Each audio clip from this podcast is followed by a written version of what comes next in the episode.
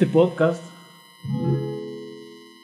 tenemos como invitados a Juan Rivadeneira, que es un músico, periodista y al mismo tiempo literato, que sabe cosas que no sabemos y por eso estamos acá. Más tarde llega Yelén, nos va a hablar un poco de teatro. Ella se graduó en publicidad, pero siguió su sueño de del teatro.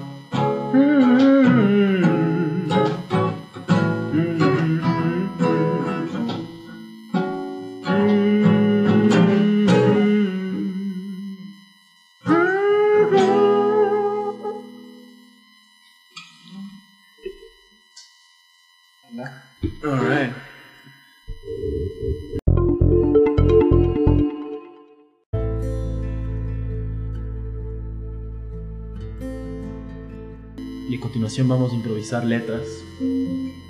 Lo nuevo de Juan Rivadeneira. Y dice...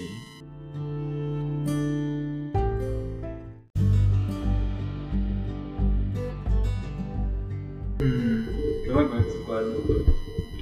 Eso- ¿Qué onda con estos cuadernos? Yo estoy vendiendo. ¿En cuánto? Tengo que sacar 2.50 a cada uno. Ya, yo te compro uno al siguiente que venga. Ya. Necesito un cuaderno, de hecho. Ahí son los cuadros que sale. Está chévere. Ahí me guarda bonito, por favor. Ya. Entonces, ¿de qué trata tu tesis? La influencia del derecho natural. Ah, nos podemos poner Ah, no, densos con eso si quieres. Mira, en resumen lo que pasa...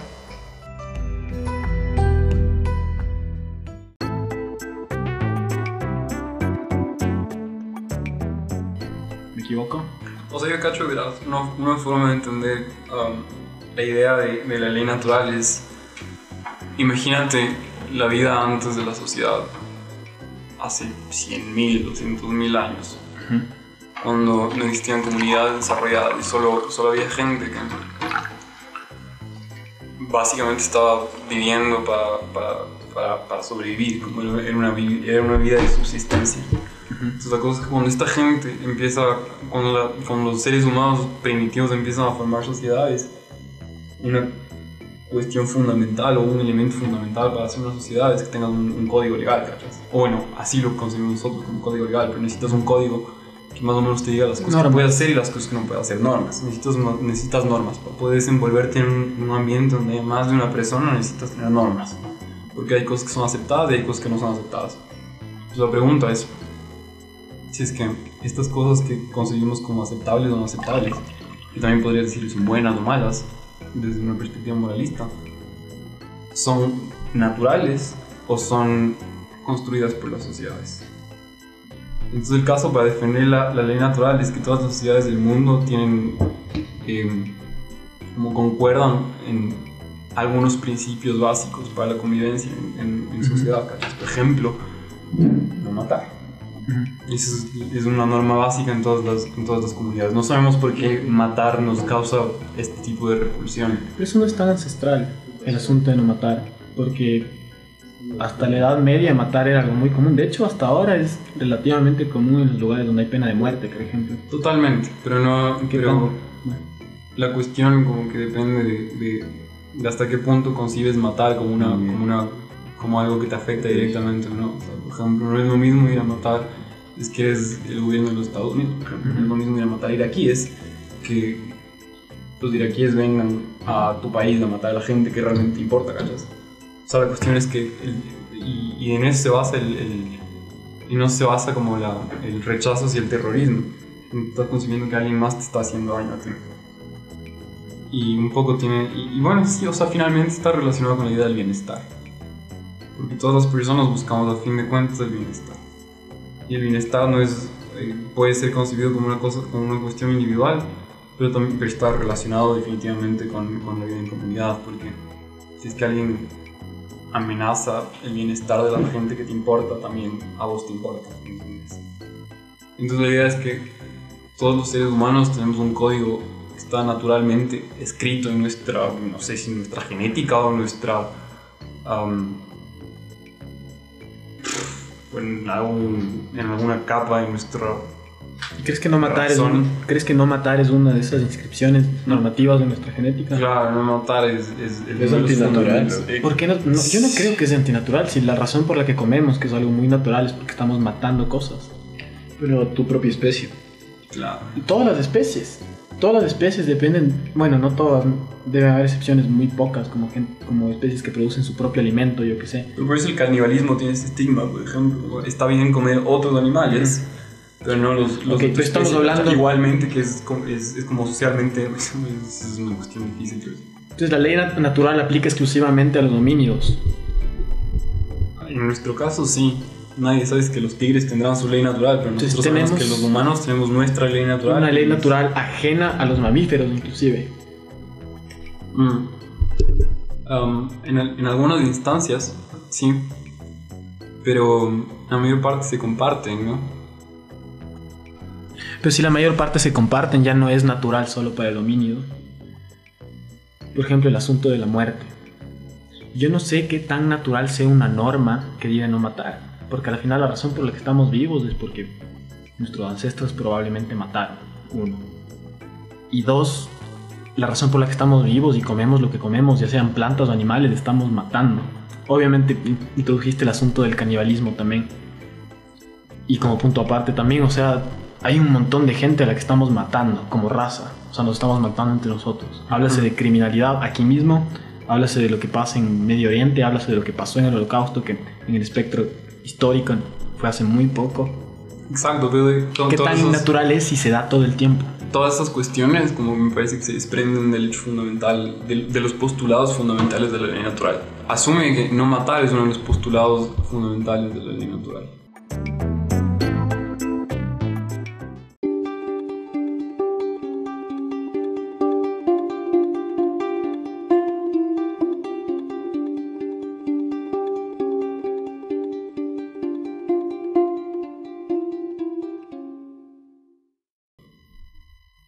Claro que tiene sus matices. Y te das cuenta que en, en- en diferentes casos hay, hay personas que no les importa matar en ciertas, en ciertas circunstancias. Como a mí. Y digamos, por Si hay ejemplo, alguien que llega a matarnos a todos en este rato, probablemente voy a hacer lo posible para matarle el primero antes de que nos mate a nosotros. Pero es que está exactamente. atentando contra tu vida, ¿cachai? Exactamente. Pero eso lo voy a matar. Pero eso es un caso límite. Yo, a mí me gusta dividir las cosas entre casos excepcionales, como que situaciones límite, y situaciones corrientes. En el 99% de los casos te vas a encontrar con situaciones corrientes en donde las personas quieren coexistir pacíficamente porque a todos les interesa eh, proteger su bienestar. Pero siempre va a haber un, como una persona a la que no comparta tu, tu forma, de, tu forma de, ver la, de ver la vida y, y de pronto amenaza esa, esa, esa, esa idea de bienestar que vos tienes en tu cabeza. Y eso hasta cierto punto hace que se convierta en un hecho estadístico, ¿no? O sea, lo que es natural es lo que es compartido por la mayor parte de las personas. No es un hecho infalible, no es un hecho absoluto de la ley natural. Es que el Juan. El Juan quiere estructurar una teoría del derecho a partir de un derecho natural. ¿Qué quiere decir que sea natural? Que sea natural quiere decir que existe independientemente de nuestras creaciones abstractas. O sea, que existe en el mundo natural, que existe tal cual como existe la gravedad, que existe tal cual como, como existe la inercia y otras leyes de la física comprobadas y comprobables. Por mi lado, yo tengo una visión más positivista, que es la contraria de la ius naturalista. Y es el hecho de que el derecho es una producción completamente abstracta y material. No es algo que nace de una cosa etérea como una ley natural, sino que es algo que se construye y es cambiante y es algo nuevo. Algo nuevo a partir de lo que existe, obviamente, que es el mundo material, pero es algo nuevo. Pero está compartido por, el, por la Hay mayoría patrones. determinante de, de- de una población. O sea, no hay cómo discutir el hecho de que a todos nos gusta, o que a la mayor parte de nosotros nos gusta la vida, y nos gusta que las personas que conforman parte de esa vida se mantengan ¿Vivas? vivas. Ajá. Por supuesto. Pero este es uno de los postulados de la ley natural, ¿cachai? O sea, otro de estos es, por ejemplo, que los seres humanos tienen una predisposición hacia la vida en comunidad. Y en alguna, en alguna instancia la ley natural tiene mucho que ver con la, bi- con la biología. ¿Por Tiene qué? todo que ver con la biología. Sí, sí, sí, también podrías decir eso, ajá, tiene que ver todo con la biología, como nuestro material genético un poco nos predispone a hacer cosas, como por ejemplo reproducirnos, am, buscar alimento.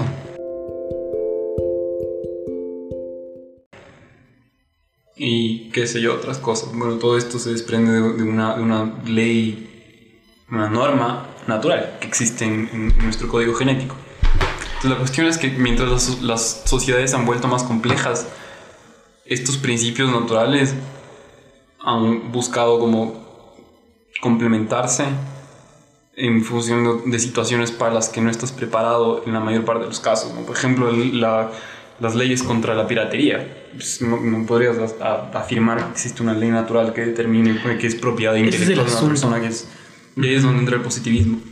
Pues lo, lo que los, los, naturalistas, que son los las- la gente que cree en la ley natural, piensan es que todo el positivismo y todas las leyes positivas se derivan de, estos- de de estos principios naturales.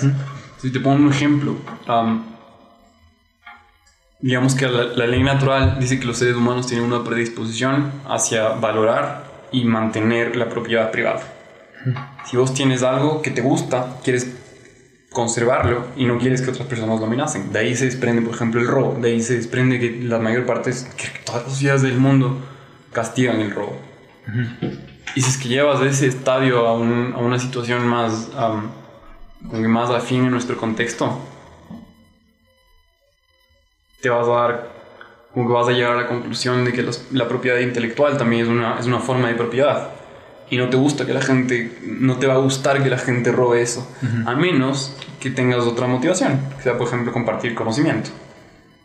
Y en ese caso, como ah, parece un poco redundante crear una ley absoluta que diga que todo lo que es propiedad intelectual de una persona um, pertenece a esa persona y aún, aún si esa persona preferiría como compartirlo con el mundo, ¿cachas? Pero siempre hay un precedente natural y siempre creo que nosotros tenemos, como somos seres racionales y tenemos la capacidad de dialogar con las personas, entonces si hay algo que si las personas nos, no, no, no entienden nuestras intenciones, siempre podemos explicarlas. Y así es básicamente como yo entiendo el positivismo. Pero siempre hay un hecho incuestionable y hay una... um, sí, hay, una hay una situación que no está en debate y es la, y es la ley natural. El asunto es que la ley natural no es fácilmente definible, porque es cambiante. En algún momento la ley natural era, yo qué sé, simplemente leyes de movimientos de planetas que se chocaban y después se volvían a chocar, después se acercaban una estrella y de ahí por casualidad materia orgánica se juntó y apareció la vida. Hay un factor temporal de por medio. Y apropiarte de una ley natural que justifica básicamente la existencia de los homínidos en un principio, que es el enfoque que le diste a tu tesis, deja de lado un canal de cosas que no entendemos cómo funcionan. O sea, bueno, y por eso es importante como tener, tener como perspectivas de otras, de otras disciplinas en, en este asunto. Pero lo interesante es que las otras disciplinas, mientras, como mientras más mientras más lejos llegan estas disciplinas, más cuenta nos vamos dando o tenemos un respaldo, entre comillas, científico de que, de que la ley natural es un hecho. Por ejemplo, lo que te mencionaba antes. Para la psicología es un hecho que los seres humanos buscan siempre su bienestar. Sí. Ese es, es el fundamento Pero eso es relativamente nuevo, porque eso no existía hace dos mil años. O, O, sea, existía la psicología como disciplina no existía, pero eh, yo creo que la, la tradición o la, la experiencia empírica más o menos te, te, te empuja Eso, en ese sí. sentido. O sea, vos solo piensa en, solo piensa en, en vos, en, en- en tu situación de vida en este momento, como lo que tú quisieras que te vaya bien en la vida. Si es que el resto de personas alrededor tuyo les vaya bien. Y, y sí, pues todo se desprende de este hecho fundamental de que las personas queremos, siempre buscamos nuestro bienestar. Somos eso. Somos simios evolucionados que inventaron el lenguaje y a partir de eso Pero el asunto es que no conocemos qué es lo que nos básico es- conviene. No sabemos qué es lo que nos conviene. Sabemos hasta cierto punto que nos conviene y en algún momento eso deja de funcionar y pasamos a algo más. ¿Cómo puedes hablar de una ley natural que a mi punto de vista suena muy totalitaria y como te dije en alguna otra ocasión, es de lo que se valieron líderes totalitarios como Hitler y Stalin, o Stalin, que decían, se apropiaban de una norma natural. Por ejemplo, Hitler decía, ok, naturalmente estamos destinados a ser el mejor tipo de ser humano que hay. Y naturalmente el ser rubio de un metro ochenta para arriba, que hable alemán y que no sea judío, es lo más preferente, es lo natural. Entonces debemos exterminar todo aquello que no sea natural, como que te apropiaste de un discurso naturalista. Lo mismo hizo Stalin con la lucha de clases, como que Mm. la idea, lo que nos dice la naturaleza es que debe haber solo una clase que tenga estas posibilidades en el marco comunista. Y esta es la ley natural que nos empuja.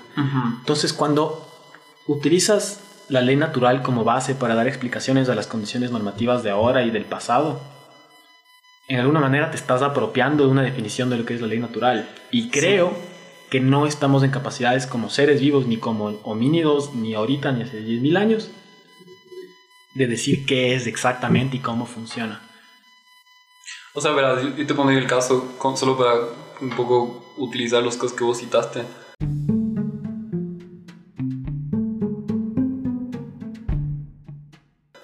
Te preguntaría qué tan, qué tan diferente consideras tú, por ejemplo, de un alemán de metro ochenta, rubio, de ojos azules, un ayo de metro ochenta. ¿Qué tan diferente eres de esa, de esa, de esa persona? ¿Y por qué? No sé, no sé, me parece... ¿Hay algo que diferencia más, a- más allá de, de, de como la- las- más allá de la O sea, me diferencia el asunto De que no, que no soy rubio y que no mido metro ochenta. Ujú, Más allá de eso, hay algo que te diferencia como ser humano. Probablemente, no sé qué clase de sujeto es de este tipo rubio y metro ochenta. Es el estereotipo nazi, que en este caso supongo que debería ser malvado también, no sé. Bueno, la cuestión es que la ley. Tendrías que concebir a la ley natural como una ley natural que existe para los seres humanos. Existe para todo. Pa- no, Porque si es natural, existe para todo. Sabes que hay diferentes leyes, ¿no? Por ejemplo, la ley de la gravedad se aplica ver, en, en algunas Pero naturaleza es el todo. Sí, pero. ¿A qué te refieres cuando hablas de natural? Hay una totalidad involucrada. ¿A una naturaleza humana? ¿A ¿Qué tipo de naturaleza? Naturaleza humana. Ajá, eso de hecho me parece, me parece una, una gran forma de definir. entonces ya no puedes Porque- hablar de ley, porque la, Claro que la natu- ley. la naturaleza humana ya involucra un montón de otras cosas, que es nuestra relación primero con el otro, o no primero, no importa el orden, pero nuestra relación con el otro, nuestra relación con el otro que es familia, nuestra relación con el otro que es amigo, nuestra relación con las cosas, nuestra relación con el cosmos. O sea, hay un sinfín de relaciones que tienen implicancias normativas como no voy a matar o no voy a robar en el caso material, o en algún momento más eclesiástico de la historia, no voy a jurar en nombre de Dios, yo que sé, normas que se van creando aleatoriamente, hice comillas por si acaso, eh, no pueden justificarse con una ley natural, porque no hay un patrón que nos indique con exactitud cuál es. Y lo que yo digo es que sí hay. Pero cuál es, si lo tienes que poner en una oración, ¿cuál Verás. es la ley natural que define? Ya, te, te voy a decir como algunos de los postulados que se admiten pa- según los, dios- los diosnaturalistas, pero vale la pena tener en cuenta que estos postulados han sido comprobados básicamente por la experiencia, por la tradición de las civilizaciones desde que existe la escritura. No, por- no, se, han, no se han probado por la biología, no se han probado por la psicología, no se han probado por las otras ah, disciplinas que se han desarrollado mayormente durante el siglo XX. Pero, mm, bueno, algunos postulados dicen, por ejemplo, los seres humanos buscan su propio beneficio. Uno de ellos. Am, en virtud de eso, los seres humanos conciben la muerte como algo negativo. Entonces no quieren morirse ni ellos, ni quieren que se muera la gente que ellos consideran cercana a ellos. Los seres humanos tienen una predisposición a, a vivir en comunidad. No nos gusta vivir aislados, nos gusta siempre conseguir, siempre armar círculos de cercanía, ya sea tu familia, ya sean amigos, ya sea lo que, lo que sea. Pero nos gusta vivir en comunidad. Otro es que hay una, am, hay una predisposición hacia la, hacia la reproducción, que eso sí es un hecho biológico. Ujú. todos, los, todos los organismos vivientes. Y el asunto social mundo- también es un hecho biológico. Lo que dijiste todo era un- es un hecho biológico. O sea, eso, es, eso, Lo que estamos, tú le eso todavía a- está por comprobarse. Lo que tú le llamas buscar beneficio y buscar estar mejor se llama evolución. El, el problema, el problema cuando hablas de humanos es que los, los seres humanos, desde que creamos el lenguaje, tenemos la capacidad de abstraer cosas y de crear conceptos abstractos. Entonces confundimos a veces las, los, los impulsos biológicos, como acercarnos a la sociedad, como ah, con impulsos racionales, como... Y de acá viene... Mira, hay un montón de temas, no sé por dónde empezar. Dale, dale. Pero, por ejemplo, am, Wow. Solo un paréntesis para Diga. que vean lo divertido que es hacer esto. Vamos 22 minutos hablando huevadas.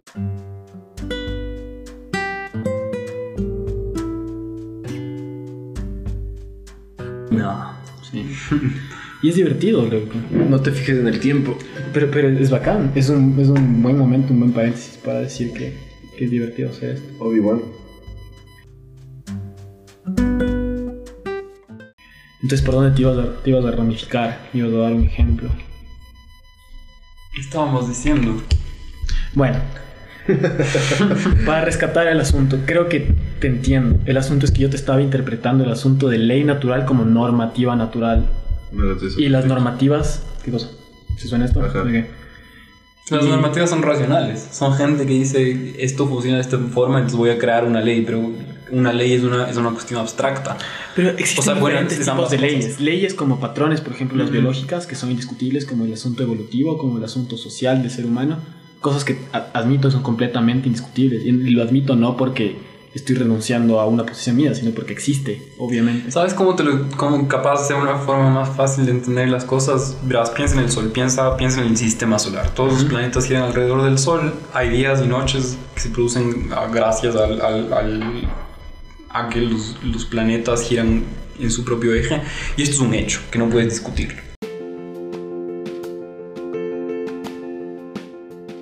que no tiene una correspondencia directa con, con el mundo. O en algún momento lo tuvo y a partir y con el paso de los años se, se perdió. No podemos decir que la palabra silla nos invite necesariamente a pensar en una silla, a menos que conozcamos los códigos.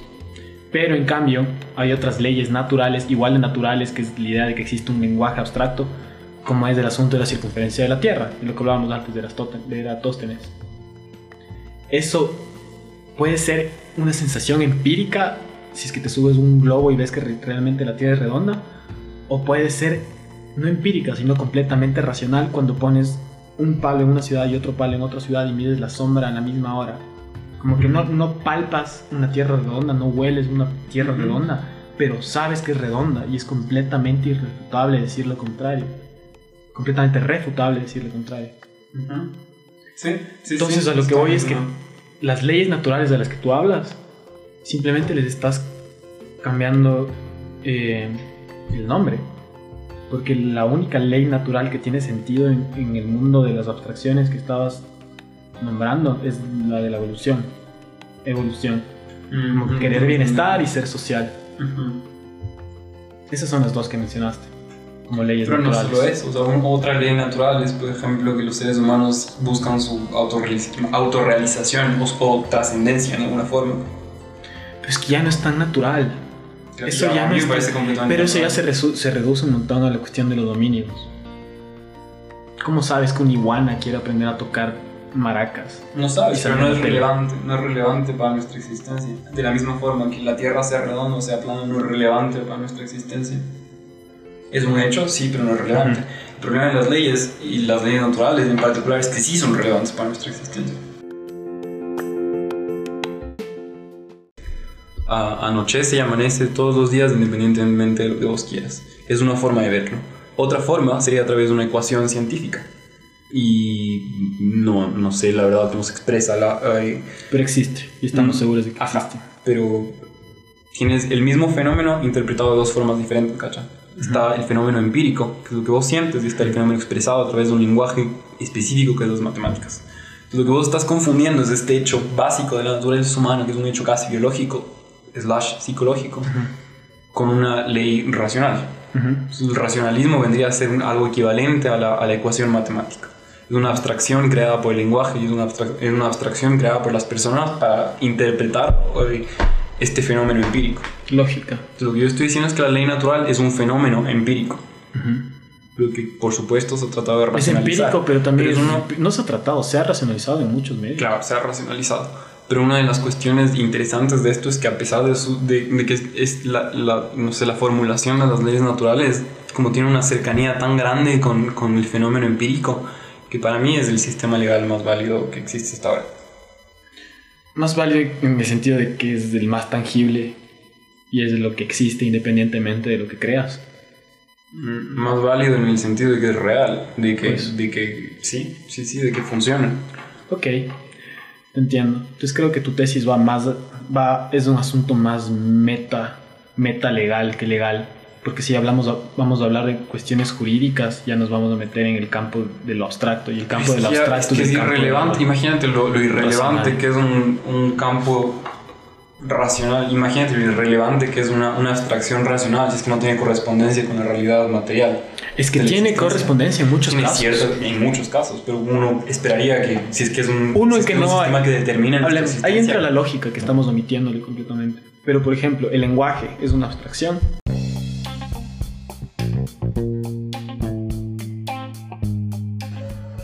No, Porque a partir acabas de de- ellas- a no, a ver, partir de la circunferencia de la Tierra, producto de gravedad y un paso de- y el tiempo es, es natural y responde a ciertas leyes. como Sí, la pero, gravedad, pero la lo que digo es para nuestra existencia no me importa. Hace un segundo dijiste que Pero no eran un terraplanista, loco. Ah, Dile es un terraplanista. y eso es jodido, claro.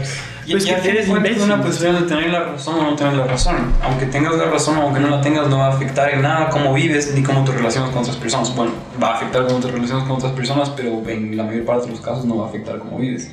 Puedes pensar lo que te dé la puta gana, pero mientras no interfieras con la existencia de otras personas, no, no, no es relevante. Sí, totalmente. Aquí mi intención era ver cómo empataba tus convicciones de ley natural con, con la teoría positivista. Hay un montón de gente positivista que, de hecho, todo positivismo A esta altura ya abraza la idea de que son- el positivismo es el producto de una ley natural. Claro, pero la, la cuestión es recordarlo. Pero estas... Porque hay un montón de, de trampas positivistas en donde la gente no sabe cómo proceder. ¿Cómo procedes, por ejemplo, frente al problema de la inmigración? La inmigración, es un- o, o la, la inmigración legal es un, es un hecho de- de- de- del mundo actual. Pero no hay una respuesta natural a eso. Y la respuesta natural es... complicada y por eso no la utilizamos. A, a mí me parece simple. ¿Cómo concibes vos, por ejemplo, al, al- al fenómeno de la inmigración? ¿Te parece que los países deberían tener su derecho a restringir la inmigración de otras No personas? sé, No no, tengo idea y no me atrevo a decirlo porque seguramente un Hitler, un Stalin lo hicieron y se equivocaron y full gente se murió, loco. Entonces no quiero tener una idea fija acerca de cómo se soluciona este problema, sino que cómo hago para que este problema sea tolerable durante un tiempo específico para ver en un tiempo futuro cómo efectivamente sí lo podemos solucionar.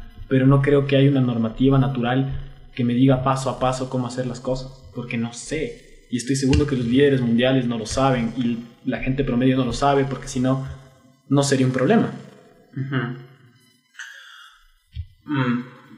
Verás, el problema, para mí el problema con esta situación en concreto de la inmigración es que hay dos leyes naturales desde mi perspectiva. La primera, que los- las personas siempre buscan su propio beneficio. La segunda, que el conflicto es una necesidad biológica de las personas. Las personas necesitan conflicto para, para desenvolverse en el mundo. Y es, es una realidad que a muchas personas puede parecer dolorosa, pero para mí es una realidad. Creo que la- es- el conflicto es uno de los, de los mecanismos más eficientes Pues el conflicto es necesario. Sí, yo creo que el conflicto es necesario con, con- en, en todos los casos. Siempre necesitas, siempre necesitas tener conflicto en tu vida por varias razones. ¿no? La primera de esas puede ser emoción. Superación. La más importante viene a ser superación y también identidad. Entonces tienes tres cuestiones que son muy importantes para la psicología de las personas. Superación, in- ah, identidad y placer. Entonces, ¿cómo reconcilias eso con el hecho natural de que todas las personas estamos buscando nuestro bienestar? En teoría, pensarías que todas las personas quieren estar vivas y quieren vivir felices en comunidad y el- ese es el fin del mundo. Hasta que se extinga, hasta que explote el sol, eso hace la vida de la Tierra. Lamentablemente no es así. Lamentablemente el conflicto se mete en el camino y hay gente que... am, que también, también hay matices, ¿no? También hay gente que es más conflictiva y hay gente que es menos conflictiva, pero yo creo que en todos los seres humanos en algún grado somos conflictivos. Am, Políticos.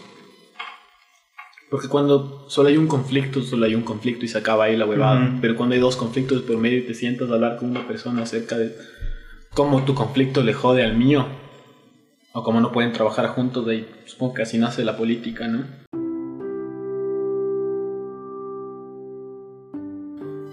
Sí, más o menos. Yo creo que toda la política de nuestro mundo como que es- está, o sea, se desenvuelve dentro de la disyuntiva de la libertad o la convivencia pacífica. Verás, asume que tienes estos dos principios naturales. El uno que te dice que el- la vida es, es la posesión más valiosa que tienes y que por eso tienes que protegerla y tienes que... y es el bienestar, básicamente. Es un principio natural. El otro principio es el conflicto. Si es que vives en una sociedad libre, deberías tener la libertad para perseguir tu bienestar y para entrar en conflicto con otras personas. Aunque estas personas obviamente no van a querer ese conflicto porque esas personas están pensando en su bienestar. Podrías crear una sociedad utópica o distópica incluso para algunas personas Utópica, ¿no? en las que en la que existe una, una convivencia pa- absolutamente pacífica donde no haya problemas por la inmigración donde el flujo de, de seres humanos sea completamente ah, irrestricto donde las personas se puedan mover y puedan hacer lo que les dé la gana siempre y cuando no interfieran con los intereses de otras personas y, y eso, y eso sería una posibilidad de, de vivir en el mundo la otra es que el conflicto te da esta sensación de superación que hablamos, ¿no? Ujú. Y si es que eres una persona conflictiva en una sociedad que rechaza el conflicto en detrimento del bienestar, no tienes libertad. Y me parece que nuestros gobiernos en el mundo actual como que tienen que decidir entre la una y la otra. O tenemos la libertad para perseguir nuestros intereses en detrimento de los intereses de las demás personas, lo que significaría yo quiero tener un auto más rápido, entonces voy a invadir el Medio Oriente para explotar el petróleo y sacar gasolina para mi auto más rápido. Es una opción y soy libre de hacerlo. Y esa libertad me va a dar este, este tipo de gratificación. O puedo vivir en un mundo en el que el principio básico sea no, no amenazar el bienestar de otra persona. Entonces no puedes invadir el medio ambiente y tu auto no puede ir más rápido porque simplemente no tienes los recursos necesarios para hacer que tu auto vaya rápido y tienes que aceptar esa realidad como viene porque la otra opción es guerra absoluta. ¿cachas? Pero Me parece que bajo eso es una ley natural de evolución, si es que un mono puede escoger entre tener un auto que va a 40 kilómetros por hora y un auto que va a 100 kilómetros por hora, va a escoger el de 100 kilómetros por hora, loco. Que es un mono y quiere lo mejor. Ahora el asunto. Presente, presente. Bueno, vamos a hacer una pausa comercial y a continuación vamos con Ayelén Escobar.